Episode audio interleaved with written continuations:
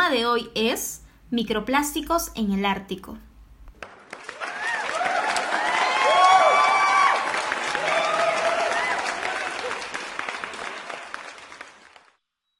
Adivina qué, Gota.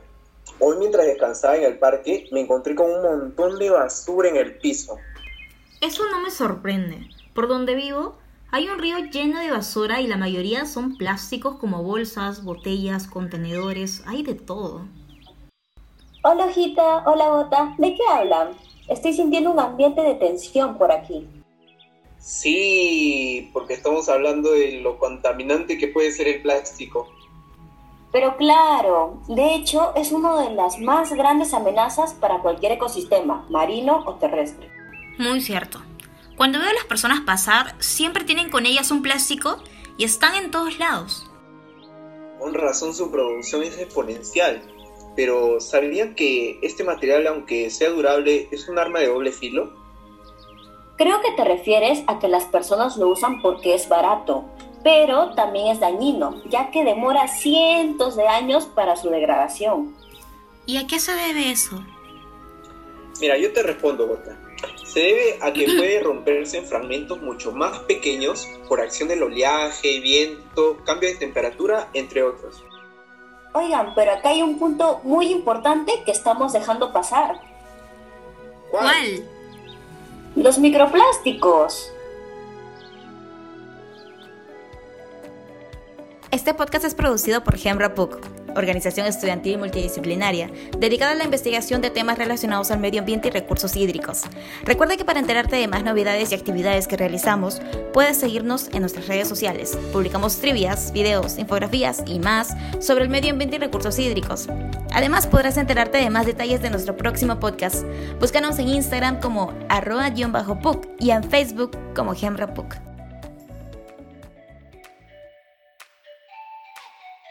Espera, espera, espera. ¿Los micro qué?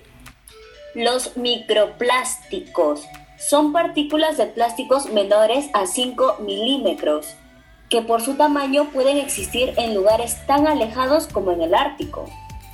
Ahora que lo mencionas, el otro día vi en la BBC que existen 6.000 partículas de microplásticos por cada 2.2 libras de lodo en sedimentos del mar profundo y que inclusive una mayor cantidad en el hielo marino cerca de 12.000 partículas por cada 34 tazas de hielo derretido. ¿Pueden creerlo?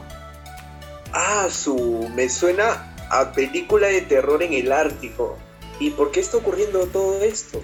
Esto ocurre porque el plástico está presente en el agua oceánica durante el proceso de congelación y por ello cuando lo encontremos estará en una estructura de hielo. Entonces, eso quiere decir que también está en la nieve. Así es, Ojita. Por el momento, una de las mayores cifras encontradas es de 14.000 partículas por litro de nieve. Y con base en estudios recientes se ha demostrado que estas partículas se juntan con la nieve en el aire al caer.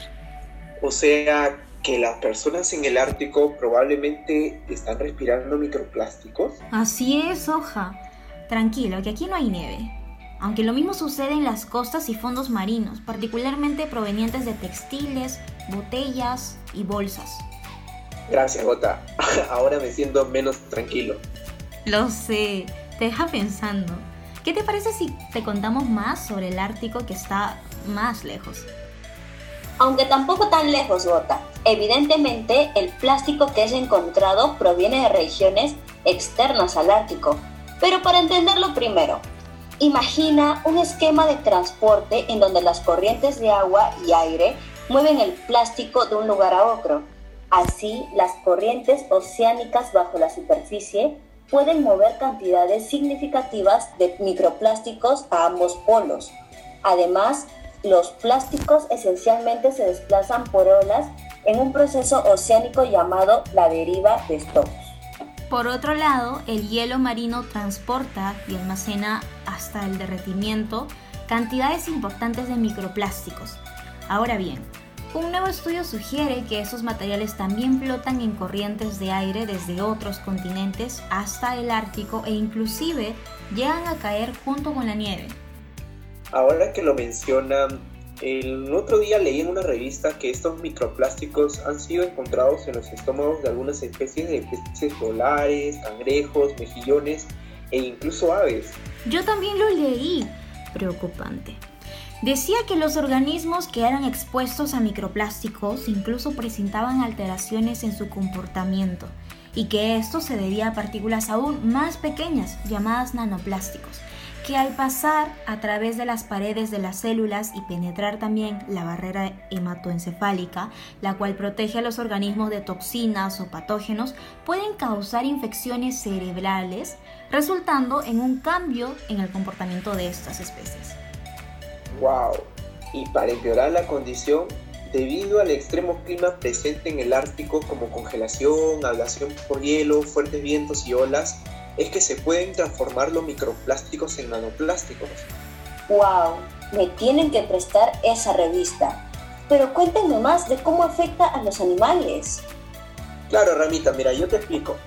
Dado que las partículas de plásticos son muy pequeñas y los animales no pueden diferenciarlas de su alimento, los microplásticos representan un grave peligro. Mira, para contarte un ejemplo, y ese más claro, los animales pueden percibir que están llenos al ingerir plásticos sin obtener ningún tipo de nutrientes de estos.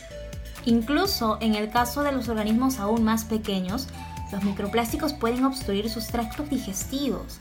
Y esto poco a poco se vuelve peor al escalar en la cadena alimenticia, pues estos diminutos organismos sirven de fuente de alimento de unos más grandes y así sucesivamente, eventualmente llegando inclusive hasta los humanos. Ah, todo eso suena terrible, la verdad. Pero cambiando de tema, ¿qué podemos hacer al respecto, Ramita? Tú que, todo lo sabes, todo lo ves. No te preocupes, Hoja. Aunque todo lo que me cuentan también escarapela, las RAM, sobre todo cuando se ven afectados los animales que no tienen la culpa de nada. Para poner nuestro granito de arena, las personas deben aprender a manejar los residuos ya que estos son la fuente de los plásticos presentes en el Ártico. Una adecuada gestión de residuos resultará en la disminución de la cantidad de desechos, ya que significa la reutilización al máximo posible por medio del reciclaje. Excelente consejo, Ramita. Y que estos residuos deben ser monitoreados, ya que aún se desconocen las consecuencias completas del impacto del ser humano sobre el medio ambiente. Y por lo pronto se debe continuar investigando cómo los residuos impactan los ecosistemas polares. Recuerda que un constante monitoreo constituye la base de una toma de decisiones informada y políticas necesarias a implantarse. Definitivamente sus consejos son muy buenos, compañeras.